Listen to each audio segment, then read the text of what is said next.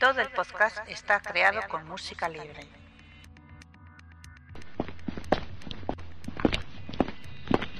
Está usted entrando en una zona restringida. Por favor, identifíquese. Identificación confirmada. Ya puede acceder a toda la información sobre el mejor agente secreto. Hola a todos, mi nombre es Alberto, mi nick en internet es Clark y este es el podcast 063 de Archivo 007. El copresentador de este mes seguro que es bien conocido por todos vosotros porque es Ramón y su nick en internet es El Santo. Hola de nuevo, compañero. Hola, ¿qué tal? Encantado de estar otra vez con vosotros. Y bueno, pues antes de comenzar con las opiniones de los oyentes, vamos a escuchar a lo largo de todo el programa las respuestas que hicieron los asistentes en la primera convención que hicimos en Madrid a la pregunta cómo se hicieron fans del personaje. Entonces, a medida que va avanzando el programa, vamos a insertar varios de esos comentarios y vamos a empezar con los tres primeros. Nombre Iván. Alias T-Virus 676. Pues yo me aficioné de una forma un poco extraña, porque aquí vemos muchas tradiciones familiares, de padres, de hermanos, de primos. En mi caso fue por el videojuego de GoldenEye, de la Nintendo 64, pues que me gustó mucho y dije, pues voy a averiguar sobre esto. Es cuando me vi las películas de Pierce Brosnan, que era el que estaba en aquel momento de James Bond, y me gustaron, pero tampoco del todo. Pero cuando me animé a ver las antiguas, que nunca había visto cine antiguo aún, era muy joven, pues dije, va, voy a ver las antiguas. Y, uh, y con Son Connery ya empecé lo, lo, que es aficionarme de verdad, porque no sé, vi un, una saga muy. con mucho carisma que, no sé, me entró directamente al corazón, básicamente. Y de ella me, me, me quedé aficionado para toda la vida. Nombre Alberto. Alias Alberto Bond. Vale, pues yo empecé a eh, ser fan del 07 yo creo por culpa de mi hermano, que tuvo la mala idea de alquilar El Mundo Nunca es Suficiente en VHS. Recuerdo que en dos días la vi tres veces. Incluso me copié en una cinta la, el, la música final de la película y luego ya empecé, a, gracias a la biblioteca, a ver el resto de las películas. Y bueno, así me hizo fan y poco a poco y luego cuando tuve internet pues ya me fui conociendo gente. Nombre Raquel. Alias Melina. Pues en mi casa siempre se han visto las películas de James Bond, sobre todo porque teníamos un vecino muy muy aficionado a ellas y nos prestaba todas las de VHS. Yo la que primero recuerdo haber visto fue la de Goldfinger, pero siempre flashes.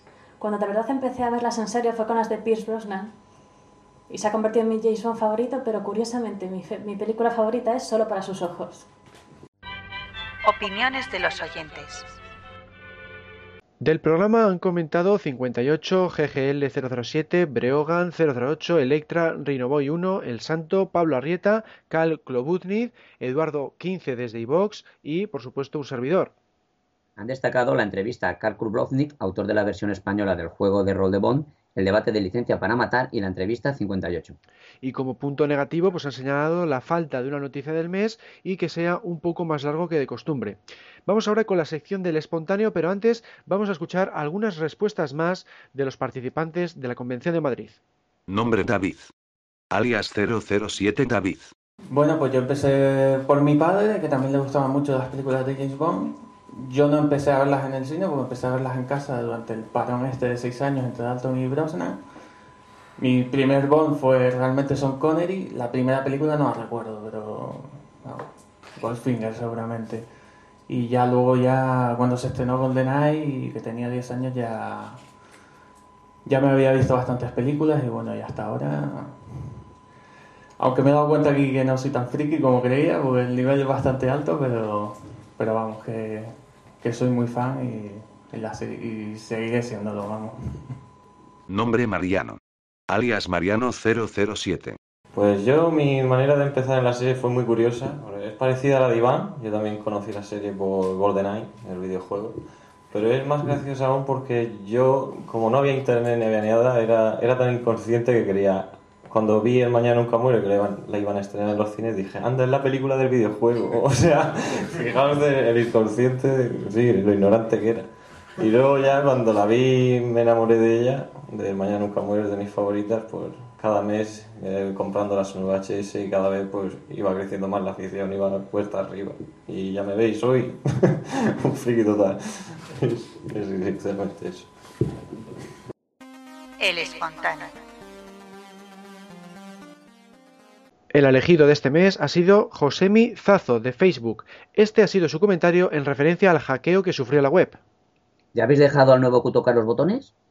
Bueno, pues gracias Josemi por este comentario tan gracioso. Eh, espero que sigas visitando Facebook. También recordar que estamos en Twitter y en Google Plus. Y luego nuestras direcciones son archivo007.com y nuestro foro está en www.archivo007.com barra foros. Seguimos con el programa, pero antes, más comentarios de la Convención de Madrid. Nombre Oscar. Alias Oscar Rubio. Bueno, mi primer contacto con James Bond realmente fue con la película de El hombre de la pistola de oro en VHS. Eh, luego al, tiempo estrenaron en, La Vaguada, en los cines de La Vaguada aquí en Madrid, eh, la película Licencia para Matar. Me encantó los efectos, el camión sobre dos ruedas y tal.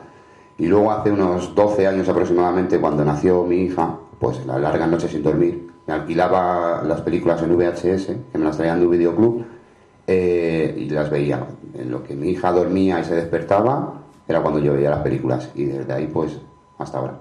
Nombre Javier, alias aficionadillo. Eh, a raíz de un viaje de mis padres, que fueron a Canarias, me trajeron una baraja de Moonraker.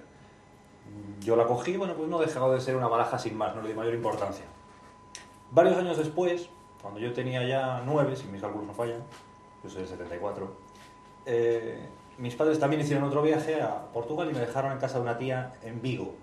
Esta tía tuvo la feliz ocurrencia de llevarme a ver Octopussy y claro, evidentemente salí absolutamente alucinado. A la vuelta a Santander, mis padres fueron de nuevo a ver Octopussy y de nuevo volví a ver Octopussy por segunda vez en el cine y me quedé absolutamente alucinado de nuevo. Ahora bien, el punto ya de inflexión vino cuando salió, alguien lo citado antes, eh, la colección en VHS del 25 aniversario momento en el cual yo ya empecé a ver las películas de manera compulsiva, una tras de otra, y lo que sí es cierto es que después de un fin de semana con vosotros, me reafirmo en que soy un aficionadillo. El juicio. Este mes inauguramos una nueva sección llamada El Juicio. La idea se le ocurrió a nuestro compañero del foro y también de aquí del podcast, Javier, al que conoceréis como Jau Javi. Como su propio nombre indica, consiste en que dos personas irán en contra o a favor de una pregunta planteada previamente. De esta forma, podremos centrarnos en cuestiones más concretas que las que abarcamos en el debate del mes. La cuestión planteada fue la siguiente, Aston Martin u otras marcas. Es decir, queríamos saber si preferís al famoso coche de Bond de los 60 en todas y cada una de las películas o si por el contrario os gusta más cuando aparece con un modelo distinto en cada entrega. Hemos recibido dos respuestas en el papel de abogado defensor. Una de ellas es de nuestro compañero en el foro Iván, al que conoceréis como T-Virus676. Esta ha sido su declaración. Me declaro abogado defensor de Aston Martin en todas las películas de James Bond. Mis puntos. Primero, el coche que más famoso se ha hecho de la saga, con diferencia, es el DB5, un Aston Martin. La gente siempre ha asociado el DB5 con el 007 cinematográfico, y si bien ha llovido mucho desde Goldfinger, creo que pese al paso del tiempo, esta sigue siendo la marca por excelencia de la saga de películas, especialmente renovada gracias al papel destacado de estos coches en el Bond de Craig. Segundo, el 007 literario original conducía Bentley, el de John Garner Saab. Son marcas de coches que se asocian a cada tipo de universo en que situamos a James Bond. En el caso del cine se trata de Aston Martin. Y tercero, en Skyfall, la última película hasta el momento y cuyo final simboliza a todas luces la vuelta a los cánones clásicos de la saga, vemos aparecer de nuevo al Aston Martin DB5 en un papel de mucha relevancia, que al final acaba siendo destruido. Lo más razonable sería ver en la próxima película un nuevo modelo de Aston Martin totalmente renovado, que nos recordará a un moderno DB5. Y ahora, aunque también se ha declarado abogado defensor, vamos a escuchar el audio que nos ha enviado Gonzalo, al que conoceréis en el foro como GGL007. Eso sí, a partir de ahora solo permitiremos un abogado defensor y un fiscal por cada juicio. Vamos con el audio. Saludos a todos los amigos de Archivo 007, mi nombre es Gonzalo, Gonzalo González, y en el foro me conocéis como GGL007. Voy a tratar de defender la presencia de Aston Martin en la serie, haciendo alguna matización. Por un lado decir que el Aston Martin, como sabemos, es el primer coche con gadgets de James Bond y por ello creo que es muy importante su puesto en la saga, y ello lo refrenda el hecho de que Pierce Brosnan utilizó el Aston Martin DB5 y luego Daniel Craig ha vuelto a utilizar el Aston Martin DB5 igual que Sean Connery. En ese sentido, uno de los matices que quería hacer es que me parece estupendo que siga el Aston Martin, pero no necesariamente tiene que ser el DB5. De hecho, a partir de Skyfall ya veremos si vuelve.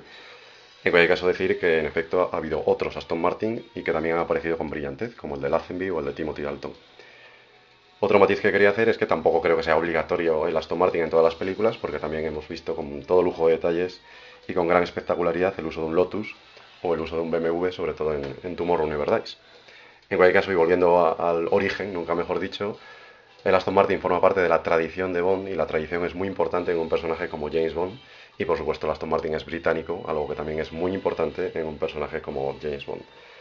Entonces, por un lado, en efecto, hay que apelar a la tradición bien entendida, que es mantener algunos de los elementos insustituibles, y por otro lado hay que evolucionar. Ya digo, el Aston Martin DB5 no es obligatorio, pero sí que la marca Aston Martin yo creo que está tan ligada a la serie que cuando nos falta, pues lo echamos de menos. Entonces, bueno, yo creo que mi opinión es que el Aston Martin debe seguir, ya sea, aunque sea a través de fotografías u homenajes en las paredes, pero en cualquier caso creo que es interesante volver a ver el Aston Martin en la serie y que supongo que ya no con Craig a lo mejor, pero sí que en el futuro vuelva a aparecer el Aston Martin. Para terminar con esta sección, os dejamos con el fiscal, Javier, al que conoceréis en el foro como aficionadillo. Esta ha sido su declaración. Lo primero indicar que pese a que personalmente estoy a favor del Aston Martin, voy a dar tres puntos contrarios porque sospecho que tal vez esa postura sea la menos defendida. Primero, James Bond es un agente secreto, debe ser un personaje que si te cruzas con él por la calle, dos segundos más tarde debes haber olvidado su aspecto e incluso que alguna vez en tu vida te cruzaste con él. Debe mantener un aspecto anodino y aséptico, ni muy alto ni muy bajo, ni muy gordo ni muy flaco. Debe ser un tipo invisible a los ojos de un hombre corriente. Evidentemente un hombre que conduce un Aston Martin no pasa desapercibido, es alguien recordado y que se mantiene en la memoria de quienes le ven durante mucho tiempo, incluso tal vez años. Segundo, el Aston Martin es una tradición del James Bond cinematográfico que jubila el Bentley en su tercera película. Debido al nuevo giro que ha dado el personaje en la actualidad, hacia un punto de vista más literario, no es coherente mantener uno de los signos más cinematográficos de la gente. Tercero, el Aston Martin siempre está asociado a todo tipo de gadgets y artefactos. Personalmente creo que prescindir de ellos da más credibilidad al personaje, ya que el éxito de su fuga o de su persecución se debe únicamente a sus habilidades como conductor y no a la rapidez con que pulsa las teclas del reposabrazos. Una secuencia como la pelea de coches entre Bond y Zhao roza el absurdo y se limita a una serie de explosiones incoherentes. Por el contrario, una oída como la de Solo para sus ojos en un coche corriente le da mucha más emoción y muestra un Bond más vulnerable. Para finalizar, y emulando a Groucho Marx, estos son mis argumentos, si no le gustan, tengo otros. Bueno, pues me ha, gustado mucho las opiniones que ha vertido la gente y nada, espero que en los próximos meses pues sigamos teniendo más comentarios a favor y en contra. Y lo único bueno comentar en cuanto a la... Eh, me ha hecho gracia que aficionadillo dice que es absurda la persecución entre Bon y Zhao, pero a mí personalmente me gusta porque eh, es muy original. Es la primera vez en toda la saga que un coche de Bond se enfrenta a un coche con gadgets. Entonces, a excepción del hombre del pistola de oro que tenía aquel coche volador, es la primera vez que vemos a Bond enfrentarse a un coche que tiene características similares al suyo. Entonces, por eso me gustaría destacarlo, aparte luego de, que está rodando en un lago helado, que tampoco se había hecho nunca en la saga, salvo esa pequeña escena de alta tensión. Entonces, bueno, eh, que puede ser absurda, pues igual sí, pero hay que destacar también que es bastante original. Bueno, y en cuanto a mi opinión, a mí me gusta que cambien los coches porque así le puede dar más variedad a la saga. ¿eh? Yo siempre busco que sea lo más original posible dentro de los parámetros Bond. Y claro, si todo el rato sería Aston Martin DB5, Aston Martin DB5, pues yo creo que el público se podría cansar. Yo me mantendría, digamos, en contra de esta propuesta. ¿Y tú, Ramón, cómo te, cuál sería tu posición? Pues bueno, ante todo, pues sí, las dos, los dos o los tres contrincantes han estado muy bien y han explicado sus, sus posturas muy bien y pues, me parece perfecto. Yo estoy de acuerdo con algunas de unos y con otras de otros. Pero mi opinión en general con respecto a Aston Martin es que, bueno, pues yo en esto soy muy tradicional. A mí me gusta, la verdad, que Bond lleve su arma sea una Walter, no necesariamente la PPK, que a lo mejor ya se ha quedado obsoleta porque es una pistola de Segunda Guerra Mundial, a lo mejor pues eso, la P99 u otra, u otra pero la Walter, digamos que la asocio a Bond. Y el coche, la verdad es que lo asocio a Aston Martin. Como tú dices, no hace falta que sea el DB5 en todas las películas, porque también es un coche de los años 60. Lo lógico es que un agente secreto moderno lleve un coche moderno. Pero Aston Martin tiene mm, cada, cada año saca un modelo nuevo. Y creo que el Aston Martin es una marca que le pega muy bien a Bond. No solo por ser británica, sino porque es un coche deportivo, pero elegante. O sea, no es un Ferrari que es como para fardar. O sea, es un coche que creo que le va muy bien a James Bond. Entonces, por mí, que él conduzca otros coches, pues como ha dicho aficionadillo, solo para sus ojos, pues si no tiene otro, pues coja cualquier coche que tenga a mano, eso no me parece mal. Pero que el coche oficial del MI6 le entregue a Bond, a mí me gusta que sea Aston Martin. Y bueno, antes de seguir, vamos a, a escuchar tres comentarios más de nuestros compañeros. Nombre Miriam. Alias Miriam. Pues bueno, mi padre siempre ponía las películas de James Bond en casa, eh, únicamente las de Pierce Brosnan. Eh, y yo pues tendría 10, 13 años en ese margen y yo me quedaba prendada. Ni Steven Seagal, nada, James Bond. Y un día, coincidiendo también con la época que salió Internet, eh, me dio por preguntarle si había más películas. Y descubrí un pedazo de mundo que, que bueno, he conocido en, en ese momento cuando descubrí, encontré a un montón de gente y bueno, hoy estoy aquí. Nombre Ramón. Alias El Santo. Bueno, yo en 1979 tenía 11 años y no os pongáis a calcular la edad, por favor.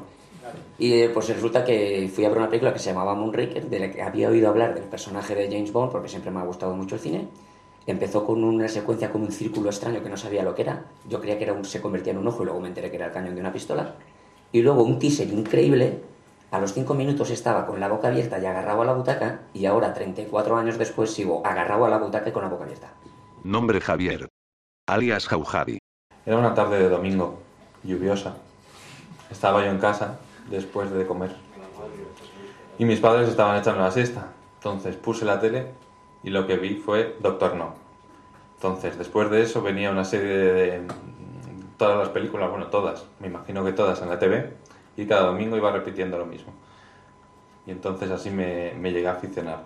Después, eh, esto fue con 8 o 9 años, y después ya, cuando ya fui creciendo y fui viendo el resto de la saga, ya identificándola, ya me cautivó por completo hasta llegar al archivo 007.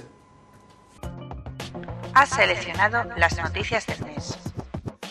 El asistente de dirección, David C. Anderson, quien trabajó con Terence Young en Doctor No, desde Rusia con Amor y Operación Trueno, ha muerto de cáncer a la edad de 72 años. Falleció el domingo 4 de agosto en Richmond, Inglaterra. Bueno, pues una noticia triste. Además, tampoco era tan mayor el hombre con 72 años. Pero bueno, que al fin y al cabo la vida es así y la saga lleva 50 años.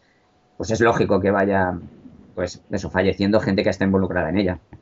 Así que pues nada, acompaño sentimiento a la familia porque pues cualquiera que haya trabajado en la película Bond, pues le tengo un cariño especial por, porque de alguna manera ha contribuido a hacerme feliz. Y Efect sí, efectivamente es eso, ¿no? Que hay que eh, dar las gracias a todos los que han participado en la saga y bueno, pues una forma de recordarles es esto, está ocurriendo cuando, cuando fallecen, por lo que dices, que ya, ya son 50 años de saga y a partir de ahora pues, pues va a ser noticias de este estilo, por desgracia. Bueno, ahora tenemos otra que igual es hasta más eh, dramática porque ha fallecido el especialista que dobló a Daniel Craig como James Bond en el salto en paracaídas en los Juegos Olímpicos de Londres 2012. Ha muerto en Suiza cuando participaba en un evento de paracaidismo. Tras saltar de un helicóptero se estrelló contra una colina rocosa. Pues este es eh, especialmente dramático porque era bastante más joven y encima pues eh, de forma trágica porque ha sido un accidente y nada, pues, pues eh, desde aquí, pues nuestras condolencias a los familiares. Pues sí, también, una, como tú dices, una noticia terrible, aparte de pues cualquier muerte es terrible, pero por lo que dices, es una persona joven que se le ve vital, le gustaba hacer ese deporte, pues una persona vital, que disfrutaba la vida. Y bueno, claro, es un deporte de riesgo, pues tiene estas cosas. Yo por destacaría pues que esta gente, pues que muere así, de esta manera, pues lo que hay que recordar es que ha vivido feliz y ha hecho lo que, lo que le ha hecho feliz durante mucho tiempo. Así que es una noticia triste, pero bueno, son, digamos, las leyes de la vida. Bueno, desvelada la portada de la novela Solo. Posee una funda exterior llena de agujeros de bala y cierto estilo retro sesentero para encajar en la ambientación de la historia. Al quitar esta funda exterior, se desvela una portada roja con quemaduras de disparos y una lagartija, en referencia a la visita de James Bond a África. Solo se publicará en octubre, aunque se desconoce por el momento la fecha exacta. Yo, bueno, He visto ya imágenes en internet, como todos, de, la portada. A mí la verdad es que me parece bastante sosa. Tengo ganas de leer la novela porque cualquier cosa de James Bond pues me, vuelve loco. Pero lo que sí, lo que es lo que he visto de momento, la portada y el título, la verdad es que me parecen bastante sosos. Pues sí, yo opino exactamente igual. Tanto una portada, creo que había hasta dos portadas distintas, una americana y otra inglesa. Todas tienen un estilo muy, muy soso, muy poco bondiano. Lo único que puede llamar es eso de que se pueda abrir la portada, a ver cómo, cómo queda ese, eh, esa mecánica, vamos a decir, pero lo que es el estilo gráfico se aleja mucho de lo que se espera de una, de una novela Bond. Bueno, y ahora, ¿os acordáis de la escena de Octopus en la que Kamal Khan paga medio millón de libras por el huevo de Fabergé? Bueno, pues esa ha sido la cantidad que pide un empresario escocés por el coche sumergible, Lotus Esprit empleado en el rodaje de La espía que me. En su día costó a la producción unos 70.000 euros y es una réplica exacta del vehículo original. Pues nada, a ver quién tiene el dinero para pagar eso porque es una cifra enorme pero claro, el que la tenga y lo compre, pues va a disfrutar mucho porque es, mm, vamos, es que se ha usado en el rodaje, o sea, ya no es la típica réplica que sale, saca un fabricante, es la que usaron los propios miembros del equipo y por eso, pues en parte no me extraña que ascienda tanto el precio, aunque en parte también me parece un poco exagerado. ¿Qué te parece a ti, Ramón? Pues sí, bueno, yo claro, como fan eh, me encantaría tener ese coche, pero es lo que tú dices, eh, hay que tener mucho, mucho, mucho dinero eh, para, para gastárselo en eso porque sí, aunque sea original y es, todo lo que decimos y lo que representa, además el Lotus Spirit es, después del Aston Martin para mí, pues el coche Bond por excelencia, y más es del submarino, pero bueno, es que es mucho, mucho dinero, entonces ya te digo, yo me lo compraría, pero tendría que ser multimillonario, ¿eh? porque vamos, eh, además, eh, para tenerlo guardado, porque cualquiera saca eso a la calle y que te lo rayen. bueno, pasamos ahora a la noticia del mes. La noticia del mes. Una de las noticias más importantes de este pasado mes de agosto ha sido la celebración de la primera convención de archivo 007, tal es así que incluso el propio Bond se ha enterado de ello. Bienvenido al programa, Daniel Craig. Hello, Spanish amigos. Vaya, no suena usted como Craig. Yes, man, soy yo. I'm Craig, Daniel Craig. Bueno, no te lo crees ni tú. A ver, ¿quién es tu esposa? Eh, uh, Angelina Jolie. No, hombre, no, es Rachel Waste. Ok, man, you got me. En realidad soy su doble de teatro. ¿De teatro? Yes, cuando va a los premiers yo lo sustituyo y así parece que he ido a muchas locations. Ah, o sea que cuando, por ejemplo, fue el estreno de Cuento unos soles en Valencia, no era él. No, no, ese era mí. Por eso pasé a hacer interviews, porque mi voz no se parece a la suya. Además, tenía miedo de que la revista Interview me pidiera fotos mías. Pues la verdad es que pierdo bastante desnudo. Bueno, pues ya que estamos, mm, ¿qué te pareció nuestro evento de Madrid?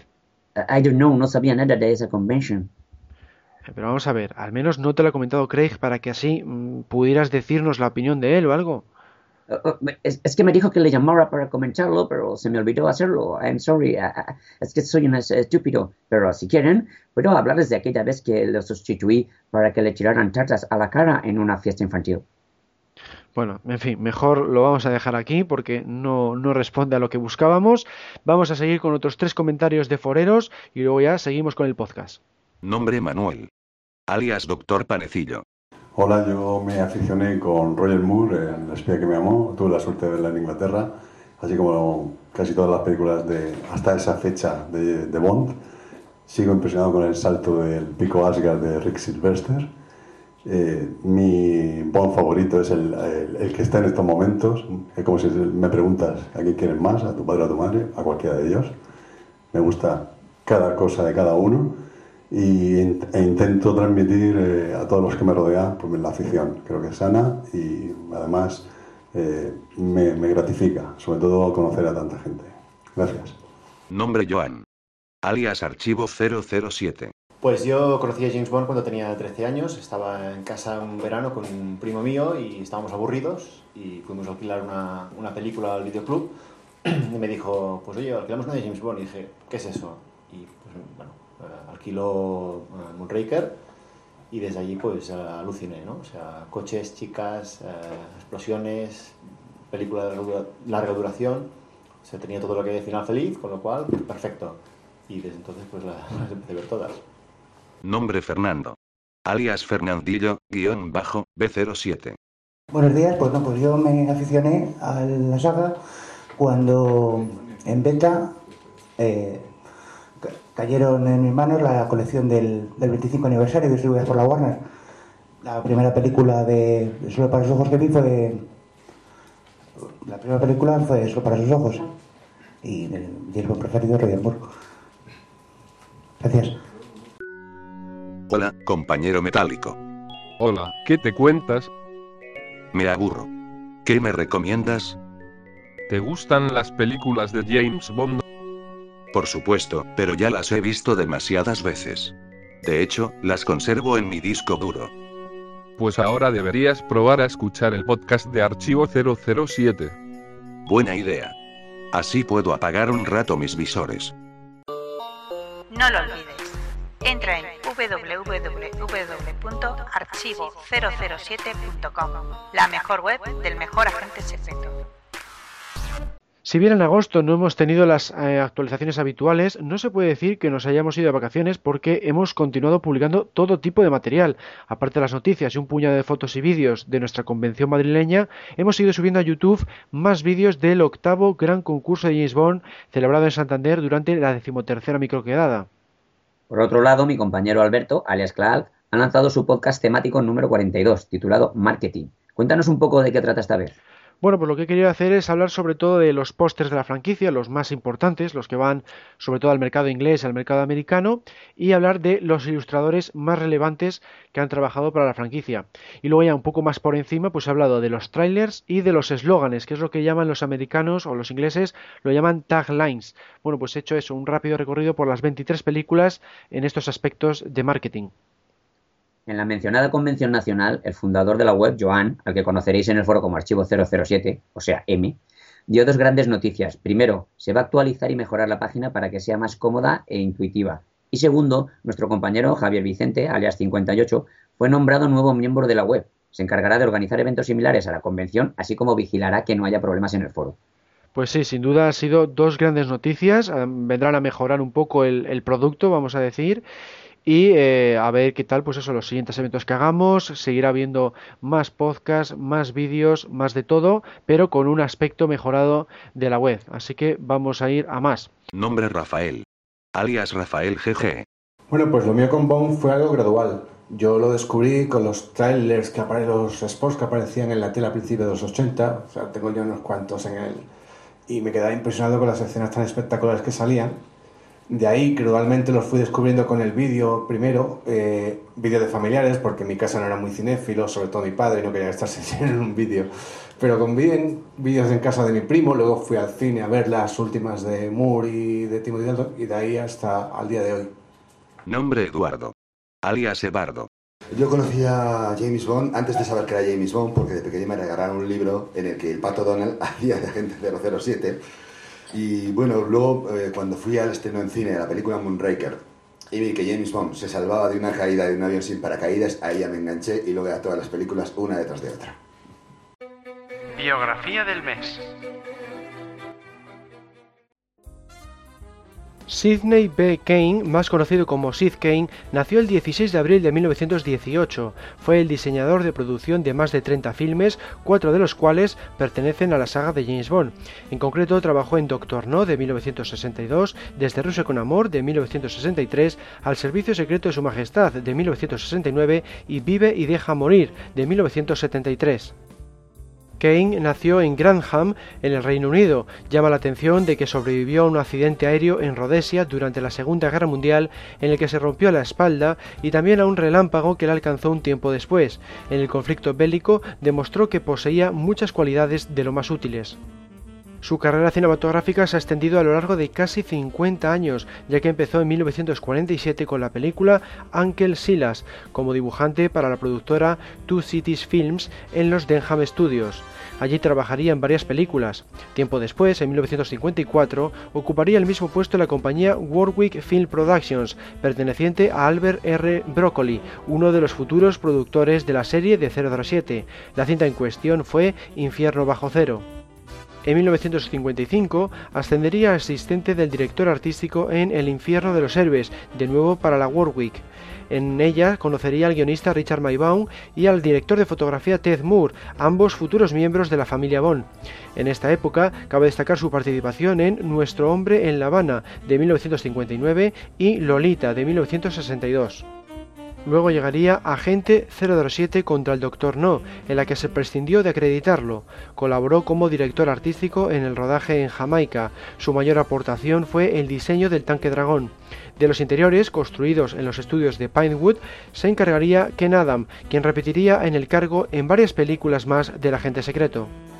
El amo de la selva, estrenada en 1963 y producida por los propios productores de Bond, Harry Saltman y Cavi Broccoli, fue la siguiente cinta de Sid. También participaron en ella muchos de los integrantes de Doctor No, como el compositor Monty Norman o el encargado de los efectos especiales John Steers. Debido a que Ken Adam no estaba disponible en 1963, Sid Kane pasó a ser el diseñador de producción de la siguiente entrega Bond desde Rusia con amor. Sin embargo, fue erróneamente acreditado como diseñador artístico. En ella cabe destacar el decorado de la partida de ajedrez para el cual empleó la cuantiosa cifra de 150.000 dólares, el doble de lo que había costado el laboratorio del Dr. No, y jugó con la imagen de un peón de tal tablero. Pero lo más llamativo fue que no se construyó el techo para poder iluminarlo correctamente. La única toma en la que se muestra esa parte se obtuvo por medio de una pintura mate.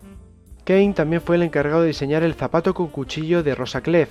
Su éxito fue tal que el público miraba a los zapatos de la actriz cuando acudía a los diferentes eventos y premiers de la película por si los llevaba puestos. El maletín que Q le entrega a Bond también es obra de Sith. Se podría considerar el primer gadget de la serie, puesto que en Doctor No el agente únicamente hacía uso de un contador Geiger muy similar a los que se vendían por aquel entonces. El maletín obtuvo un éxito aún mayor que el zapato de Rosaclef.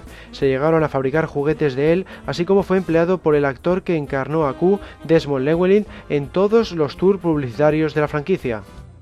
Puesto que Ken Adam regresó en Goldfinger, Sid se dedicó a otras películas tales como Demasiado cálido para junio o El aventurero de Kenia. Cabe destacar El hombre del billón de dólares de 1967, una cinta producida por Saltman sobre el espía literario Harry Palmer. 007 volvió a llamar a su puerta en 1969 con el filme Al servicio secreto de su majestad. Como volvió a ausentarse Ken Adam, le contrataron nuevamente como diseñador de producción. Se podría considerar la cima de su carrera ya que fue responsable de la icónica guarida de Blofeld en el Piz Gloria. La productora tuvo que pagar una cuantiosa cantidad para conseguir el aspecto que buscaba Sid, sobre todo cuando las autoridades suizas rechazaron sus planos originales. Para colmo de males, los propietarios del lugar exigieron la construcción de un helipuerto para permitirles su uso. Aún así, la obra resultó más barata que los enormes decorados de Ken Adam. Una vez terminó el rodaje, el edificio se convirtió en un restaurante y curiosamente los dueños decidieron conservar el nombre de Piz Gloria, procedente de la novela en que se basó la película. En 1971, Sean Connery volvió a vestir el smoking en Diamantes para la Eternidad y con él regresó también Ken Adam, así que Kane optó por firmar otros trabajos fuera de la serie, por ejemplo Frenesí de Hitchcock o El miedo es la clave. En 1973 aceptaría el puesto de director artístico en Vive y Deja Morir, la primera cinta de Roger Moore. En ella no solo diseñó muchos de los decorados, sino que también algunos de los gadgets. Por ejemplo, se encargó del reloj Rolex con sierra de Bond, que recientemente alcanzó la cuantiosa cifra de 200.000 dólares en una subasta. El efecto se consiguió por medio de aire comprimido expulsado a través de un tubo situado encima de una serie de aspas, provocando que la esfera del reloj, debidamente modificada, se elevara y girara. Vive y deja morir fue la última participación de Kane en la etapa Bond de Roger Moore, sin embargo coincidió con el actor británico en otras cuatro cintas en esa misma década de los 70, Oro, Gritar al Diablo, Patos Salvajes y Lobos Marinos. Entre medias se encargó de numerosos episodios de Los Nuevos Vengadores como diseñador de producción. En los 80 tuvo una menor carga de trabajo, ya que únicamente colaboró en El León del Desierto, Supergirl, Patos Salvajes 2 y finalmente La Jungla de Marfil. Luego pasó a ser artista de storyboards en Quien engañó a Roger Rabbit de 1988 y La Historia Interminable 3 de 1994. Kane regresó a la franquicia de 007 con GoldenEye de 1995. De esta forma ha participado en los debuts de cuatro actores Bond, Sean Connery, George Lazenby, Roger Moore y Pierce Brosnan. En la película del irlandés se encargó de dibujar storyboards, así como diseñó gadgets para la sección Q. También realizó ilustraciones del propio satélite GoldenEye. Su última producción fue Sinner, estrenada en 2000 y protagonizada por Michael Caine, donde volvió a ser contratado como artista de storyboards. A partir de este filme se mantuvo en contacto con la comunidad cinematográfica por medio de convenciones y eventos. En el ámbito de las curiosidades, cabe mencionar que el nombre de Kane aparece en varios de los filmes en los que trabajó. Por ejemplo, en Nuestro hombre en La Habana de 1959, en la que fue asistente del director artístico, su nombre figura en los planos de una aspiradora. Otro ejemplo, en Frenesí, la cinta de 1972 de Hitchcock, se indica que el caballo por el que apuesta John Fitch pertenece a la señora S. Kane. En sus últimos años, Kane residió en Charterhouse, en Londres. Murió en el cercano hospital del Colegio Universitario el 21 de noviembre de 2011 a la edad de 93 años. Su carrera abarcó más de 50 producciones a lo largo de seis décadas. Desde archivo 007 queremos dedicar este podcast 063, correspondiente a septiembre de 2013, al diseñador de producción Sid Kane por su excelente trabajo en la franquicia del agente secreto. El satélite de GoldenEye o el Piz Gloria de Al Servicio Secreto de Su Majestad le deben mucho a este artista británico.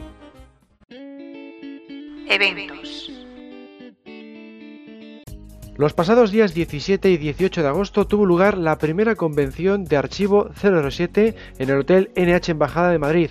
Fuimos un total de 22 asistentes, 21 de los cuales eran miembros de Foros 007. Entre ellos estaba una de las grandes voces de este podcast, Mariano, al que conoceréis como Mariano 007. Bienvenido de nuevo al programa. Hola, ¿qué tal?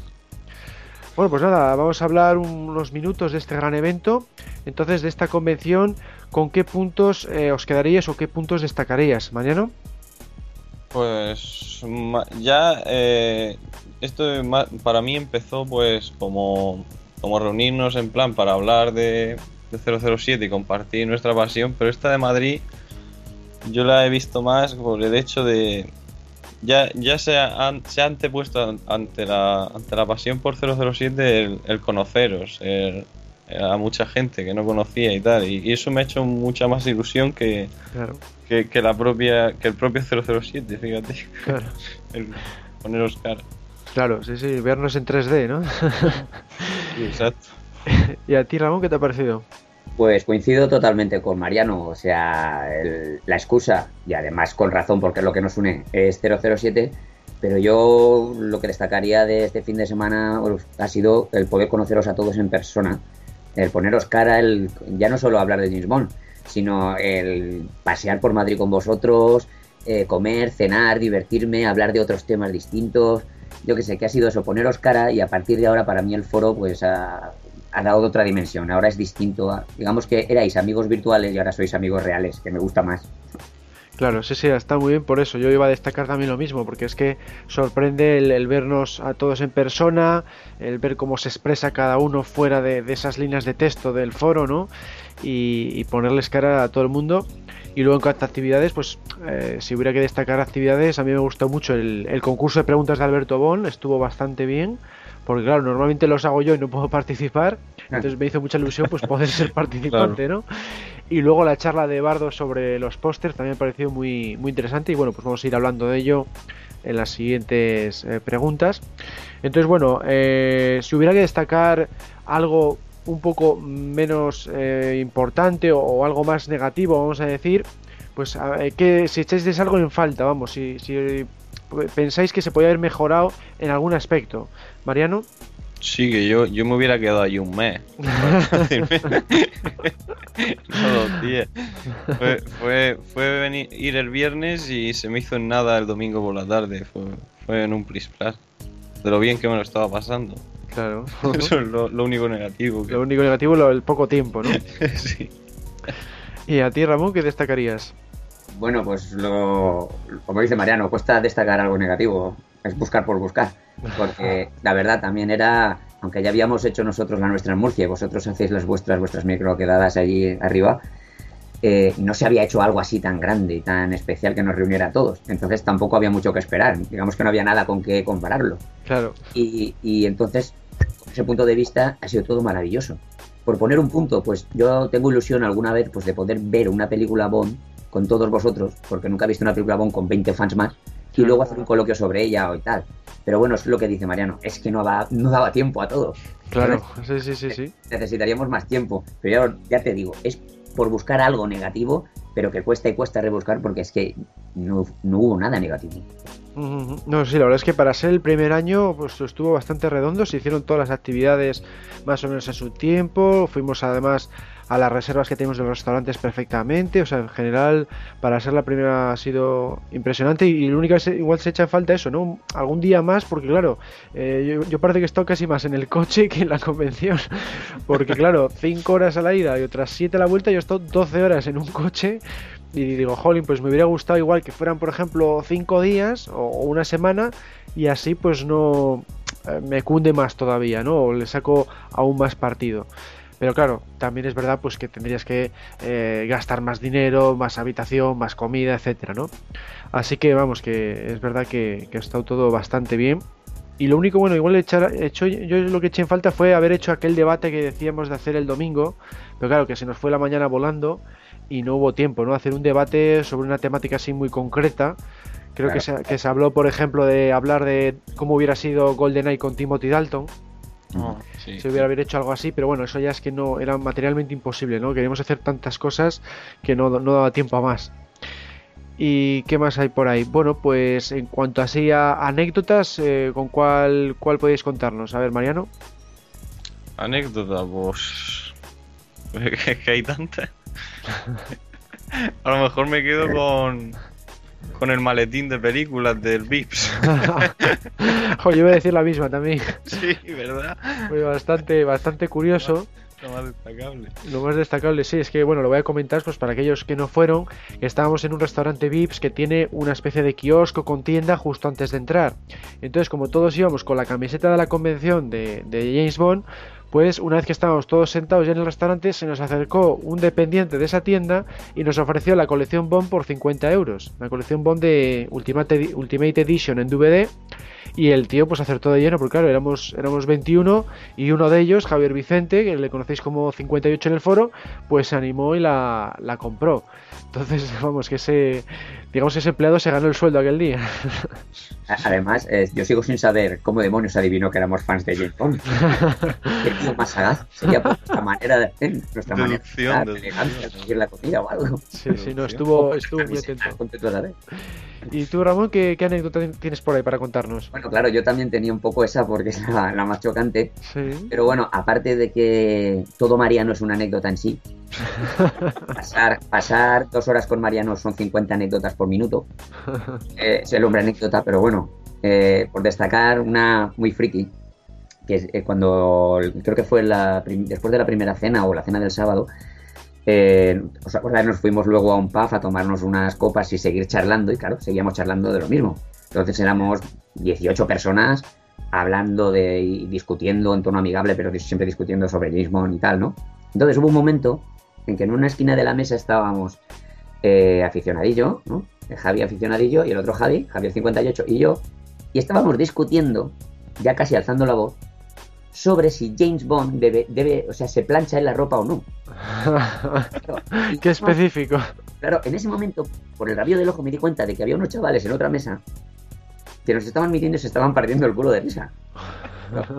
esta gente, 18 tíos, ahí discutiendo si James Bond se debe de planchar. pues sí, vaya temática tan concreta y tan especial. Y encima eso, ya no si tiene licencia para matar, sino, sino si se plancha la ropa. Y claro, yo lo pensé, digo, desde el punto de vista de fuera, debemos ser muy llamativos. Claro, claro, es, es que hemos hablado ya de tantos temas que cuesta encontrar temas nuevos. Y claro, llega un punto que te metes ya en pequeñeces de ese estilo porque, porque ya no se te ocurre más de qué hablar. Todo lo demás se hablar en el foro. Claro, pero digo, la, anécdota lo importante es cómo lo verá alguien de fuera, que no tiene nada que ver pues eso, es decir, exagerado, claro. hechos y derechos ahí y mira lo que están discutiendo. Sí, sí, sí, sí, sí. se queda Pero, muy divertido. Yo es que ya os digo, una por destacar porque es que fueron muchas, sobre todo yo creo que para animar a la gente que venga a las próximas es que las comidas y las cenas son tan divertidas o más que la propia. Eso es, eso es, sí, sí, estuvo fantástico. Ah, a mí se me está ocurriendo una más que ocurrió, que es que nada, nada más llegar, pues estaba, estabas tú, Ramón, y estaba Javier Vicente esperándonos a la llegada de que veníamos de Santander. Y, me acuerdo que se acercó Javier a presentarse ante, no sé si era ante ti, bueno, ante Javier Vicente, y le dijo una frase que luego era la primera frase de mi concurso de preguntas del día siguiente. Sí, sí. Ah, sí, lo de, lo de Innsbruck, sí. Lo de Innsbruck, le dijo, eh, no he nevado este año en Innsbruck. Y digo, jolly, yo pensando para mis adentros, es justo mi primera pregunta del No, concurso pero, del pero no te preocupes, si es que la fallamos, que es lo peor de todo. Y luego, curiosamente, la fallasteis de los tres grupos, dos la acertaron y otro la falló. Y eso que la habéis escuchado. Pues es, bueno, pues esa es la anécdota que me, a mí me hizo gracia, ¿no? Porque fíjate, seis frases en la saga y fue a utilizar una mm, que tenía yo en el concurso. A mí, a mí me pasó lo mismo cuando, cuando en el Reel to Reel preguntaste lo de el día que roban la Lector. Sí. Porque la, la teníamos ya en el de Alberto y estaba diciendo que no se acuerden, por favor, no se acuerden. Porque claro, algunas preguntas se repitieron entre las mías, las del Reel to Reel, las del Scenit y las de la vuestra de la que hiciste tú con Alberto. Claro, eran cuatro concursos con muchísimas preguntas. Entonces, muchas se repitieron, claro. Pues, una pequeña anécdota que me acabo de acordar también de ese estilo. El domingo por la mañana íbamos todos hacia desayunar con nuestras camisetas Bond y de repente se me acerca un tío a mí y me dice, eh, algo así, eh, ¿tiene, us- eh, ¿tiene un fósforo? Y me quedé mirando y luego miro a los demás, pues yo no fumo, y les pregunto, oye, que aquí el chaval pregunta si tenéis un fósforo. Y de repente me dice el tío, vaya mierda de fans de James Bond que no sabe responder a eso. Y me quedé así para y digo, este tío, ¿qué quiere? Y de repente le miro a la cara y digo, hostia, si es Oscar Rubio. Fue buenísima, sí. Fue Pero muy me- buena. Me dejó flipado, hombre, digo, porque lo primero que se ¿y este tío de qué va? Claro. Hasta que, es que con, con las gafas de sol nos engañó. exacto.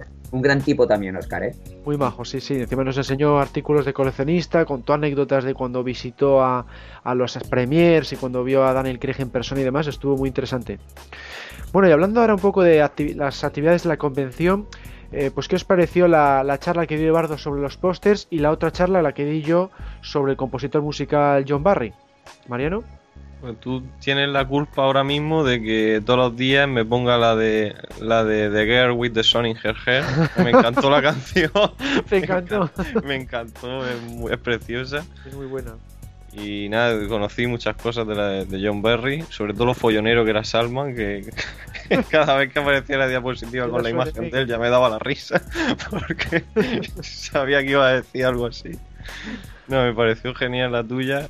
Y la de Bardo también me encantó, pero pero como me encantan los pósters, yo me hubiera tirado ahí tres horas viendo pósters y se me hubiera pasado volando. Pero, pero así en resumido estuvo genial también. ¿Y a ti, Ramón, qué, qué te pareció?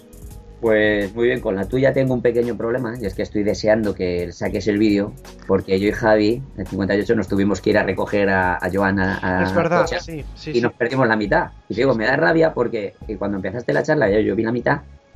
Claro, no te limitaste solo al apartado musical o a lo que conocemos, sino a su vida, cuando era pequeño, las penalidades que pasó y eso era muy interesante y eso pues no lo conozco tanto. Entonces me dio un poco de rabia decir, caray, eh, no es lo que yo me esperaba, es mejor ahora ya me tengo que ir. Pero bueno, ¿has grabado?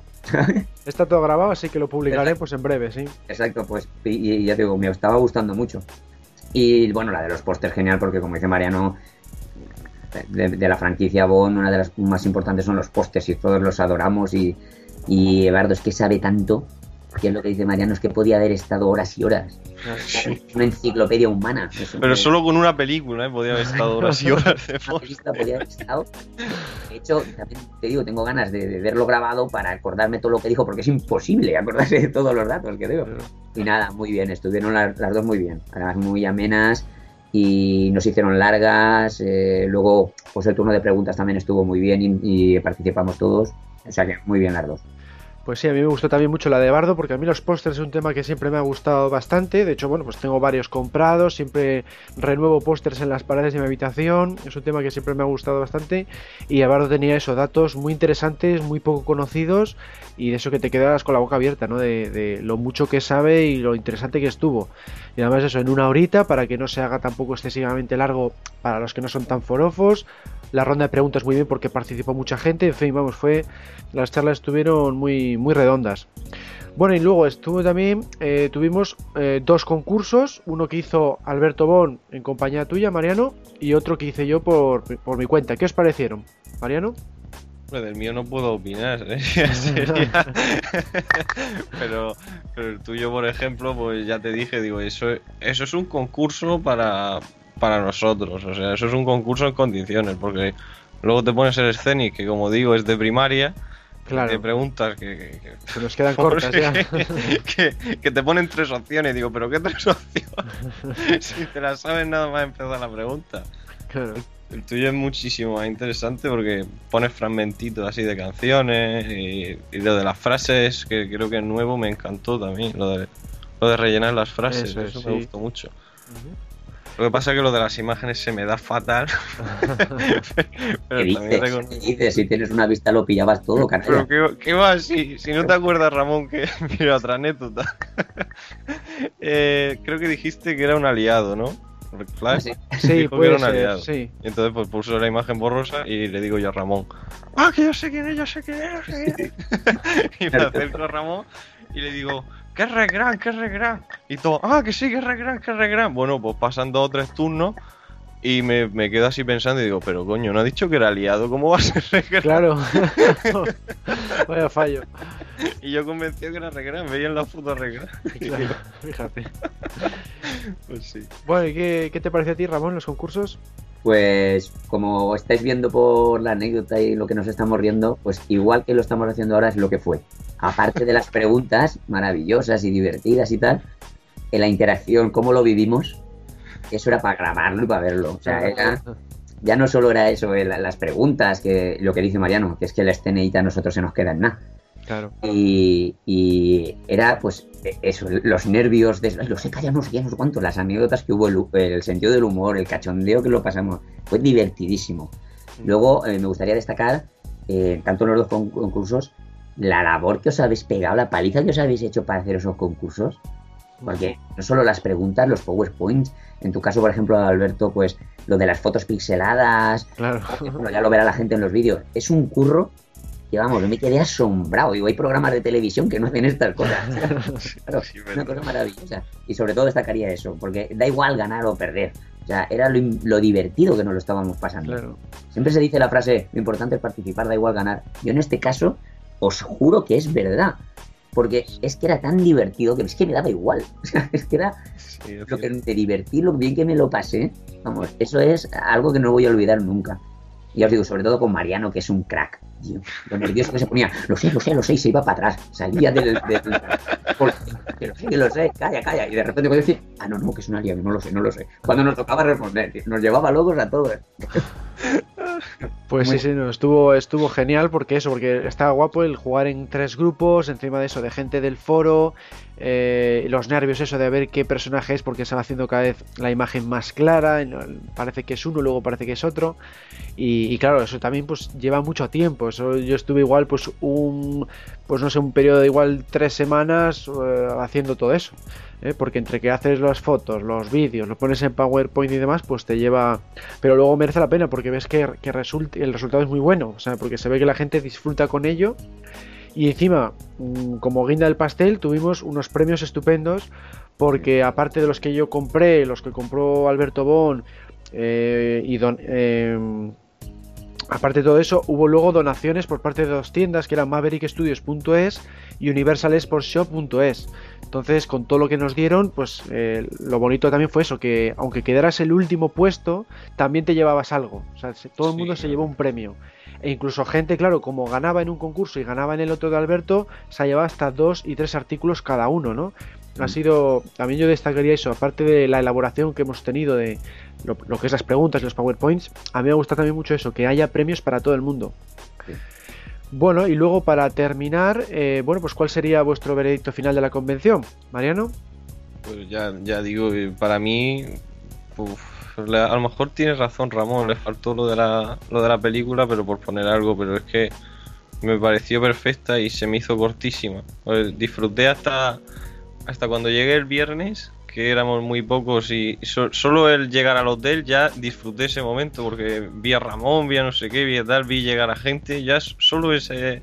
Solo veros llegar y tal, eh, ya, ya me emocionaba. O sea, no solo el día gordo que fue el sábado, sino el hecho de, de, de veros ya, ya iba emocionado. Ya... Claro, no, no, es impresionante que las sensaciones así de ver tantas caras de golpe, porque normalmente, pues lo que decía Ramón, yo he hecho varias en la, en la zona norte, en Balmaseda, en Santander, en Burgos, pues claro, éramos 4 o 5 que se repetía un año tras otro, ¿no? Pero es que ahora de repente 15, eh, 15 caras nuevas, aparte de esas que yo ya conocía, pues era, era impresionante, ¿no? Eh, y bueno, Ramón, cuéntanos tu veredicto final. Pues poco que añadir lo que habíais dicho, que fue increíble, impresionante. Y para mí, y yo creo que para todos los que estuvimos allí, aparte de lo bien que nos lo pasamos, de lo divertido que fue, de, lo que hicimos, las charlas y los concursos, está el hecho de que yo creo que ha marcado un punto de inflexión incluso eh, en el propio foro, en el propio archivo 007. Y es lo que decía, que hasta ahora éramos amigos virtuales, que escribíamos ahí, nos conocíamos y tal, pero hemos dado un paso muy importante. La página ya no es una página de gente que habla por internet, de prácticamente desconocidos. Somos ya un grupo de amigos, gente que se ha conocido, que ha compartido eh, comidas, cenas, bromas, charlas, paseos, y eso para mí ha marcado un punto de inflexión en, en el foro. Es como que he dado un paso más en Archivo 007. Eso es. Le he puesto cara a todo el mundo y ya, pues yo creo que es lo mejor y por eso recomendaría si cuando hagamos la próxima que, que venga más gente aún porque eso es lo importante. Y ya os digo, a partir de ahora, para mí, y yo creo que para vosotros también, ha cambiado, ha cambiado el foro, ha dado un paso más.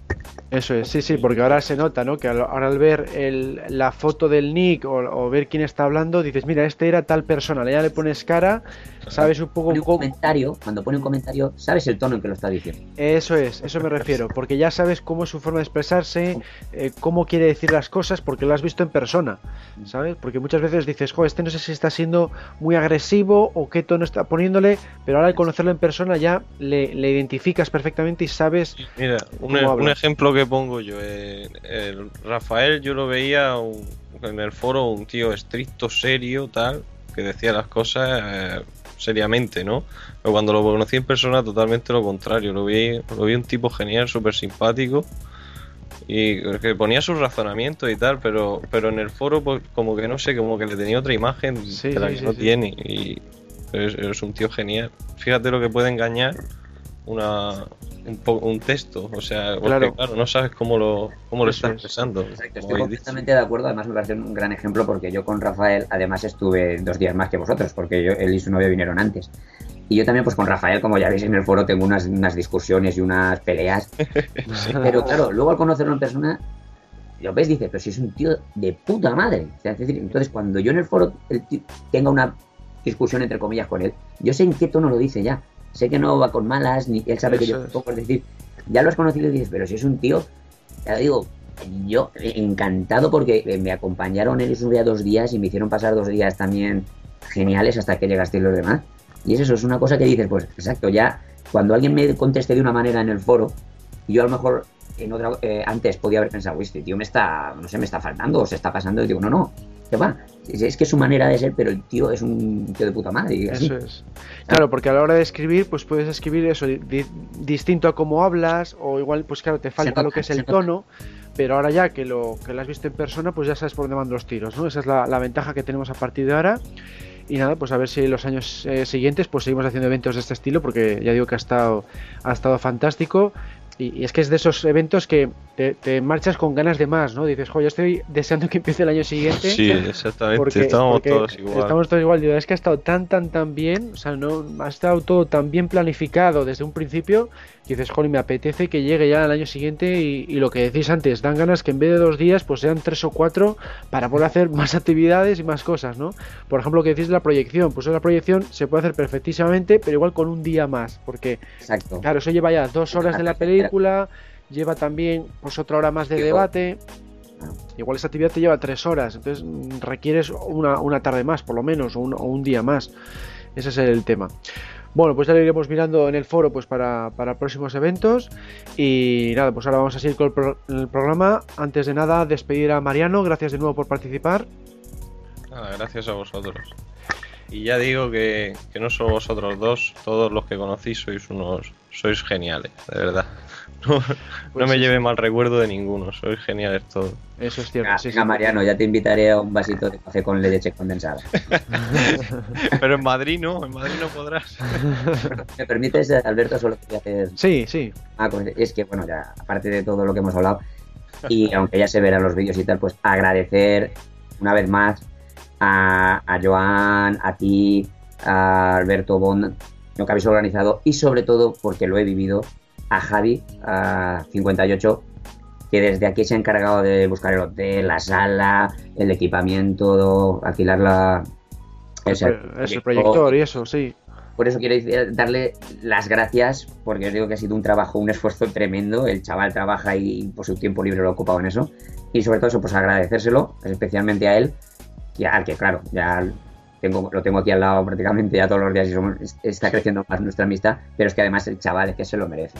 Sí, sí, es verdad que 58 fue el que, el que inició todo. Llevamos ya varios años intentando quedar un poco todos. Yo lo intentaba, claro, a nivel de Santander, zona norte, pues eh, no, no había resultados así mayores, porque claro, es más difícil de, de acudir allí. Pero 58 ha hecho un gran trabajo por eso, por reunirnos a todos en Madrid, que era más factible, conseguir eso de la sala de conferencias, que por mi parte yo no conocía esa posibilidad, y, y gracias a eso pues ha sido posible, ¿no? Al esfuerzo de, sobre todo de 58. Luego cada uno pues ha aportado cosas, pues eso, Alberto con su concurso y ha aportado la charla y otro concurso y demás. Pero el punto de inicio es 58. Si, si 58 no se registra en el foro, pues probablemente hubiéramos, hubiéramos seguido con microquedadas de esas, ¿no? De zona norte, zona levantina, pero a nivel nacional mmm, nadie sabía muy bien por dónde tirar, ¿no? Y ha sido él el que, el que ha marcado el camino para las siguientes. Y, y también, y también de paso al doctor Panecillo, que toda la decoración que veréis en los vídeos de la sala es cosa suya, ¿eh? También, sí, sí, ya digo que todos al final, todos al final han aportado algo. Mi número uno, mi querido número uno.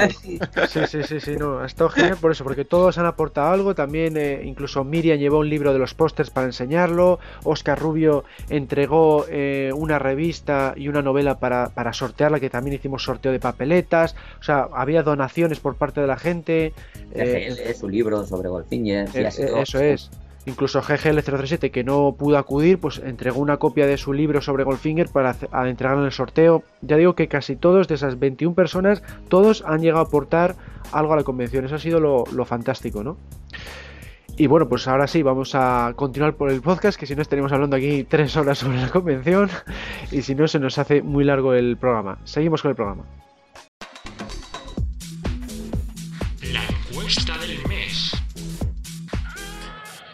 La pregunta de este mes ha sido ¿qué opinión te merece GoldenEye? Y esta ha sido la respuesta de los internautas y foreros. La opción más votada ha sido, con bastante diferencia, la segunda, obra maestra, en el top 5. Luego, bastante más lejos, nos encontramos con la opción tercera, cine de palomitas. Está bien, pero las hay mejores. Luego vendría la opción primera, película de culto, la mejor de la saga. En cuanto a la cuarta opción, filme mediocre, una de las más flojas, ha recibido un par de votos nada más. Y por último, lo mismo se puede decir de la opción serie Z, la peor de todas, y del comodín, trailers. Me voy porque empieza la película. Sus votos han sido muy escasos. Bueno, pues a mí personalmente ya sabéis que es mi película favorita de toda la saga. Yo la voté como película de culto, la mejor de la saga. Y bueno, pues de esta encuesta a mí me ha sorprendido que quede en el top 5 porque eh, yo siempre he pensado que era bastante más criticada por los fans, porque claro, no es muy fiel a- a- al estilo de Fleming, eh, tiene también pues bastante humor, siempre dicen que Pierre Rosan no es tan duro como Connery. En fin, a mí me ha sorprendido que alcance un puesto tan alto. ¿A ti qué te parece, Ramón? Eh, sí, pues a mí me ha sorprendido por lo que tú dices, porque yo soy de, de la otra opinión, la que estabas comentando. Pero bueno, no tanto. Eh, tú ya sabes que yo no soy de hacer rankings. Entonces, eh, me cuesta situarla en un punto. Pero yo la situaría, yo que sé, un, un punto por encima de la mitad, pero no entre el top 5. Me parece una muy buena película. Eh, además, siempre le tendré, le, daré la, la verdad que tiene, que es que supuso una revalorización del mito Bond, que lo volvió a poner en el número uno, y eso es, eso es así indiscutible. Que Brosnan me pareció genial en esa película, me pareció una elección perfecta, pero le veo un fallo de ritmo en el montaje que hace que haya momentos muy lentos, que me parece que, que es lo que más la lastra. Y luego, bueno, aquí podríamos discutir, pues el teaser me parece que el salto al avión, pues no me gusta demasiado. Pero bueno, eh, ya os digo, digo, no lo pondría entre las mejores, pero tampoco en las peores. Una buena película. Pues sí, yo pensé que iba, iba a andar por ahí la, la- la encuesta de internet, pero bueno, pues parece ser que, gusta bastante más, o por lo menos en el ámbito de, de Facebook y, del foro, ¿no? Porque si te sales a otras páginas de cine, pues la verdad es que suele tener bastantes críticas, y la verdad con razón, porque cinematográficamente hablando, pues es más pobre pues, que un Casino Royale o un Desde Rusia con Amor, ¿no?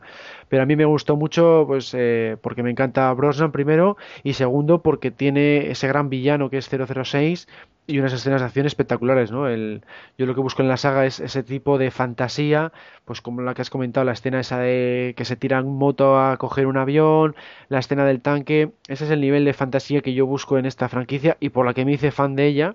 Y es lo que he hecho un poco de falta pues en la etapa actual de, de Craig. Pero vamos, es una cuestión de gusto personal y, y está claro que cinematográficamente hablando, pues claro, es más, más sencilla, tiene bastantes, de un guion muy simple, muy de persecución, de, de- destinado a la acción, en fin, es lo que es, ¿no?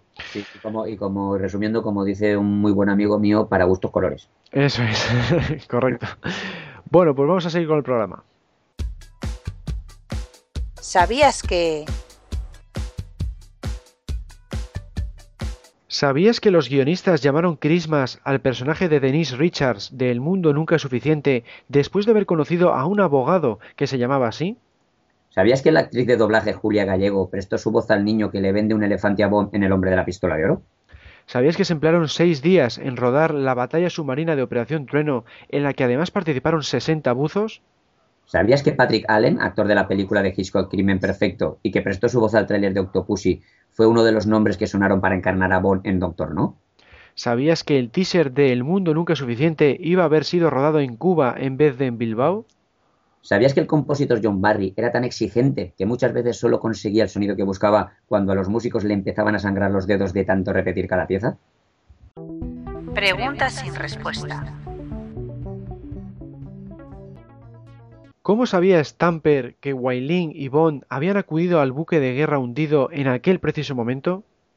¿Por qué Javier Bardem no se dobló a sí mismo en la versión española de Skyfall, tal y como hizo, por ejemplo, Gerd Frobe en la versión alemana de Goldfinger?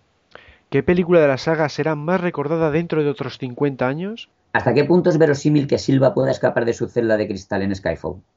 ¿Cuál será la taquilla de Bond 24? ¿Cuántos asistentes acudirán a las futuras ediciones de la convención de Archivo 007? Hola, sabemos que te gusta mucho el programa que estás escuchando, así que seremos héroes. Somos 00 Podcast, tu podcast de cine, cada 15 días en 00podcast.es. Adiós. Llegamos al final del programa, pero antes vamos a escuchar las tres últimas respuestas de la convención. Nombre Javier Vicente. Alias 58. Pues lo primero, o sea, fue en el año 79 y mi padre me llevó a ver eh, La espía que me amó, justamente aquí en Madrid, en los, en los Roxy. No, perdón, en los Windsor, en los cines Windsor, que eran dos, que ahora son edificios. Eso es como yo empecé con, con James Bond. Nombre Alberto. Alias Klaalk. Bueno, pues yo me hice fan de James Bond con la película Alta Tensión. La había visto en, cuando empezó Canal Plus, con tan solo siete años así. La vi bastantes veces sin saber que era una saga. Y ya cuando llegó GoldenEye al cine es cuando empecé a preguntarme si había más películas, ¿no? Y en ese periodo, sobre todo entre el 95 de GoldenEye y el 99 del Mundo No es Suficiente, es cuando empecé a comprar toda la colección de cintas en VHS. Las fui viendo completamente en desorden. Y nada, las disfruté muchísimo porque yo soy muy forofo del cine de acción. ¿eh? Si, si fuera una cinta de espionaje al uso, pues no me hubiera dedicado a ella. Y bueno, pues nada, desde el, desde el año 2000 sobre todo en adelante me he dedicado a hacer muchas cosas relacionadas con la saga, porque soy una persona muy creativa y lo mismo hago pues que novelas, que relatos, que vídeos, que fotomontajes relacionados con James Bond. Bueno, Ramón, hemos llegado al final del podcast. ¿Qué te ha parecido? Pues la verdad, pues muy bien. Eh, además estoy encantado y te doy las gracias de que me hayas invitado a participar en este podcast precisamente, porque es el podcast después de la convención, de nuestra gran primera convención, que como ya he dicho, marca un hito, marca un antes y un después. Y este podcast, pues, era, lo considero muy importante. Porque, digo, porque hemos hablado de ella, porque, pues eso, porque somos más amigos que nunca.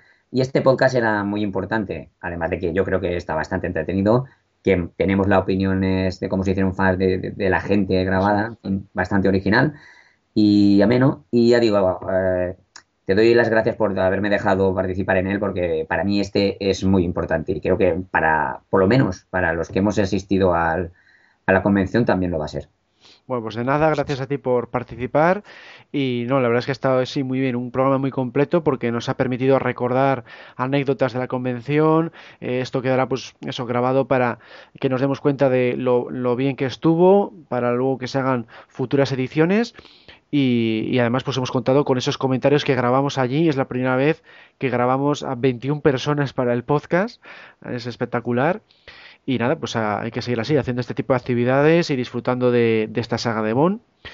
Y bueno, pues nos vamos a despedir. Os recordamos que el mes que viene vuelve Alberto Bon en el programa 064 con todo el material bondiano de siempre. Y os vamos a recordar pues las, las páginas nuestras que son www.archivo007.com tenemos un foro en www.archivo007.com barra foros. Y luego estamos en tres redes sociales en Facebook, en Twitter y en Google un saludo a todos y hasta la próxima. Cerrando sesión. Sesión cerrada. Que pase un buen día y tenga cuidado con cuánto.